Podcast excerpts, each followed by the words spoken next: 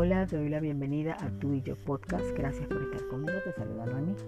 El día de hoy quiero mencionar un poco sobre esas mujeres que se sienten sin nombre, desconocidas, que no son reconocidas en su ambiente laboral, familiar. La esposa de Amirán se llamaba Jocabet, hija de Leví, y había nacido en Egipto. Los hijos que ella tuvo de Amirán fueron Aarón, Moisés y su otra hija Miriam. Parece muy injusto que la mujer a quien Israel la considera como su madre patria sea mencionada tan solo dos veces por su nombre. Pero aquí hay una cuestión cultural.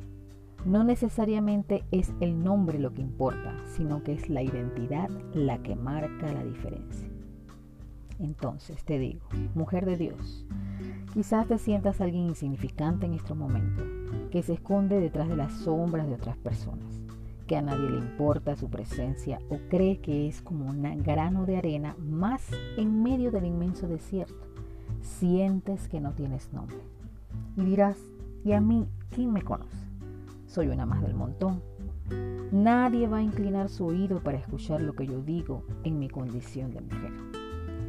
Pero, como mencioné hace un momento, Jocabet casi nadie la conoce. Pero fue la madre de los libertadores de Egipto, Aarón, Moisés, el hombre escogido por Dios para abrir mares, para que brotara agua de la roca, para liberar un pueblo oprimido por más de 400 años. ¿Qué te quiero decir en este momento? Mujer, no te rindas. Sigue luchando por tus sueños. Alguien te escucha allá en lo alto. Alguien espera a que evoluciones, alguien espera que utilices todo lo que tienes dentro de ti y le saques provecho. Cree en ti.